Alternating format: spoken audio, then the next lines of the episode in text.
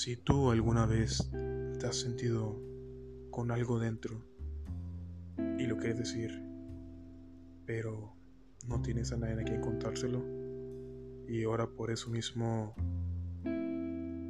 temes contarlo, pues si es así, bienvenido a tu podcast llamado Expresante.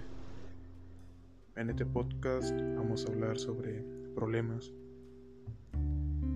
expresarse, problemas de ira, problemas de orgullo, problemas míos. Y cómo solucionarlos.